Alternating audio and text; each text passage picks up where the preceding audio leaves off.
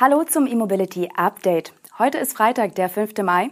Mit folgenden News und Highlights aus der Welt der Elektromobilität schicken wir Sie ins Wochenende. Mercedes verschiebt Elektro-Zwischenziel, BMW und E.ON bieten intelligentes Laden, Tesla baut Basis Model Y in Grünheide, Facelift für Peugeot E2008 und mit Elektro-Trucks von Daimler auf den Brenner. Mercedes-Benz hat ein Zwischenziel auf dem Weg zum Elektroautohersteller nach hinten geschoben. Konkret geht es um das vor knapp zwei Jahren ausgegebene Ziel, dass Elektroautos und Plug-in-Hybride 2025 die Hälfte des Absatzes ausmachen sollen. Der Hersteller will dieses Zwischenziel zwar weiter zur Mitte des Jahrzehnts erreichen, jedoch wird dieser Zeitpunkt nun flexibler ausgelegt. Stand heute bedeutet Mitte des Jahrzehnts 2026, sagte Mercedes-Chef Ola Kelineus bei der Hauptversammlung des Konzerns am Mittwoch. Damit verschiebt Mercedes-Benz das Etappenziel also um mindestens ein Jahr. Als Mercedes im Juli 2021 seine Strategie von Electric First auf Electric Only geändert hatte, wurde auch dieses 50% Zwischenziel ausgegeben. Allerdings schon immer mit der Einschränkung, dass Mercedes unter Electric auch die Plug-in-Hybride mit gemeint hat. Hintergrund der Verschiebung sind offenbar nun unter anderem genau jene Teilzeitstromer.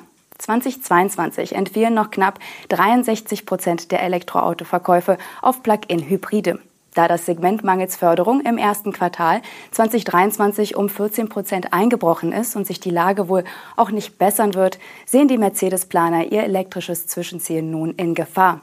Allerdings haben auch die batterieelektrischen Autos nicht alle Absatzerwartungen in Stuttgart erfüllt. In China musste Mercedes diese Preise für den EQS und EQE teilweise deutlich senken, um die Absatzraten zu steigern, was sich dann wohl auch bei Umsatz und Gewinn niederschlagen wird. Zudem wird ein Reputationsschaden bei der Luxusstrategie von Ola Kilineos befürchtet. Und auch Modelle wie der EQC laufen weit unter Plan. Man darf also gespannt sein, ob Mercedes sein Zwischenziel 2026 erreichen kann.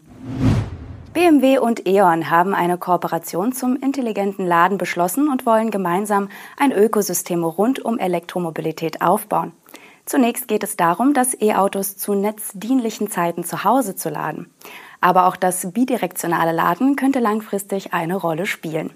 Das erste Angebot namens Connected Home Charging soll in der zweiten Jahreshälfte in mehreren europäischen Ländern an den Start gehen. Im Vordergrund steht das intelligente Laden zu Hause. Nach Angaben der Partner ist es das erste branchenübergreifende Vorhaben seiner Art in Europa. Eine gemeinsame Schnittstelle soll Elektrofahrzeuge, das Smart Home der Kunden und den Energiesektor miteinander verbinden. Die Fahrzeuge und Wallboxen stammen in diesem Fall von BMW. Der Energiekonzern E.ON verantwortet neben den Services rund um Installation, Elektrik und Vernetzung beim Kunden zu Hause auch nachhaltige Energietarife sowie den Zugang zum Energiemarkt. In einem ersten Schritt sollen BMW-Kunden ihre Fahrzeuge immer dann laden, wenn der Strom günstig ist und der Strom aus der eigenen Solaranlage gewonnen werden kann. Auch das bidirektionale Laden könnte in Zukunft für die Partner interessant sein. Im deutschen Tesla-Werk wird seit dieser Woche laut einem Medienbericht auch die Basisversion des Model Y produziert. Zudem soll diese Variante über eine weitere Neuerung verfügen. Der vordere Rahmen soll aus einem Stück gefertigt sein. Wie Tesla Mac aus sicheren Quellen erfahren haben will, hat Tesla in Grünheide die reguläre Fertigung des Model Y mit Heckantrieb und strukturellem Akku gestartet. Während bei dem Basismodell Y aus der Gigafabrik in Shanghai LFP-Zellen von CATL verbaut werden, soll es sich in dem Werk unweit von Berlin um einen Strukturakku von BYD handeln. Es wird zwar nicht genauer spezifiziert, es dürfte sich dabei aber um die Blade-Batterieversion BYD handeln. Diese nutzt ebenfalls eine LFP-Zellchemie, zeichnet sich aber vor allem durch die sehr großen und vor allem langen Zellen aus.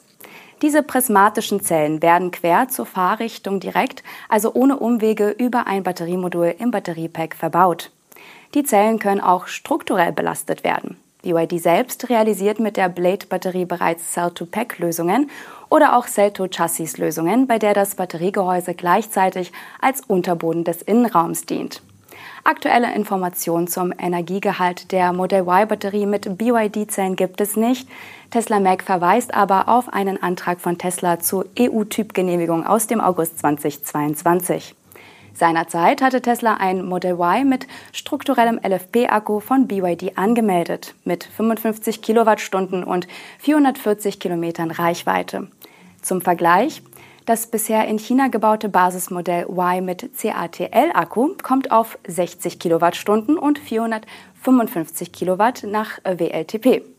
Bisher baute Tesla in Grünheide die Performance-Version und die Long-Range-Variante des Model Y. Anfang April wurde bekannt, dass in Grünheide inzwischen im Dreischichtbetrieb gearbeitet wird. Der Ausbau des Werks läuft ebenfalls. Drei Jahre nach der Markteinführung bekommt der Peugeot E2008 ein Update, auch unter der Haube. Wie bei den anderen Modellen des Mutterkonzerns Stellantis winken dem Peugeot 15 kW mehr Leistung und eine größere Batterie. Der kleine SUV ist folglich mit einem 115 kW starken E-Motor und einem 54 Kilowattstunden großen Akku erhältlich. Zuvor waren die Modelle nur mit 100 kW Leistung und 50 kWh Batterie ausgestattet.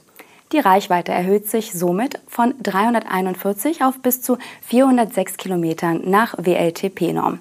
Das entspricht einem Plus von knapp 20 Prozent. Laut Stellantis stehen beim Peugeot E2008 zwei Bordlader zur Verfügung der serienmäßige 7,4 kW Lader und als Option ein dreiphasiges Ladegerät mit 11 kW. Das war auch bisher so. Peugeot Deutschland hatte den E2008 hierzulande allerdings nur mit dem 11 kW Onboard Charger angeboten. Ob das wieder der Fall sein wird, ist noch nicht bekannt. Klarheit wird es wohl erst zum Bestellstart mit den finalen Spezifikationen der Ausstattungslinie geben. Fest steht aber, bei Modellen mit der größeren Batterie soll der Akku mit 100 kW von 20 auf 80 Prozent in 30 Minuten geladen werden können. Die neue Antriebskombination kommt bereits im Peugeot E208 und im DS3 E-Tense sowie dem Jeep Avenger und künftig auch im rein elektrischen Peugeot 308 und 308 SW zum Einsatz. Während es sich bei den meisten aufgeführten Modellen um ein reines Technik-Update handelt, gibt es beim E2008 aber auch äußerlich ein paar Veränderungen. Es kommt die Neuauflage des Peugeot 2008 jetzt mit der neuen Peugeot Lichtsignatur. Konkret handelt es sich um die vertikalen Lichtkrallen des Frontscheinwerfers, die erstmals beim Peugeot 508 eingeführt wurden. Am Heck besteht das Dreikrallendesign aus übereinanderliegenden horizontalen Doppelamellen. Diese lassen das Fahrzeug optisch breiter wirken, so der Hersteller. Und zum Schluss legen wir Ihnen noch ein anderes Video ans Herz. Die Brennerautobahn über die Alpen ist in Europa die Königsdisziplin, wenn es um den Straßengüterverkehr geht. Electriv.net-Chefredakteur Peter Schwierz hat den Brenner nun mit einem voll beladenen Brennstoffzellen-LKW von Daimler Truck befahren. Außerdem war er mit dem batterieelektrischen Mercedes-Benz E-Actros 300 auf Liefertour in der City von Innsbruck unterwegs. Auch diese Sattelzugmaschine musste einen voll beladenen Auflieger ziehen. Und zum Schluss ging es mit einer weiteren Prototyp-Variante des Mercedes-Benz Gen H2 Truck, in dem Fall mit gasförmigem Wasserstoff an Bord, zu einem 1560 Meter hochgelegenen Skigebiet. Wie sich die elektrischen Trucks von Daimler, ob nun mit Batterie oder Brennstoffzelle, bei diesen Probefahrten geschlagen haben, erfahren Sie in einer sehenswerten Videoreportage. In dieser verraten die Techniker viele Details zu den Lkw und der Entwicklungsleiter auch zur Strategie. Denn Daimler Truck ist einer der wenigen Hersteller, der sich eine E-Mobility-Doppelstrategie leistet, also Trucks mit Batterien und Brennstoffzellen parallel entwickelt. Das waren die Highlights der Elektromobilität für diese Woche. Wir wünschen Ihnen ein erholsames Wochenende. Das nächste E-Mobility Update erscheint am kommenden Montag. Tschüss.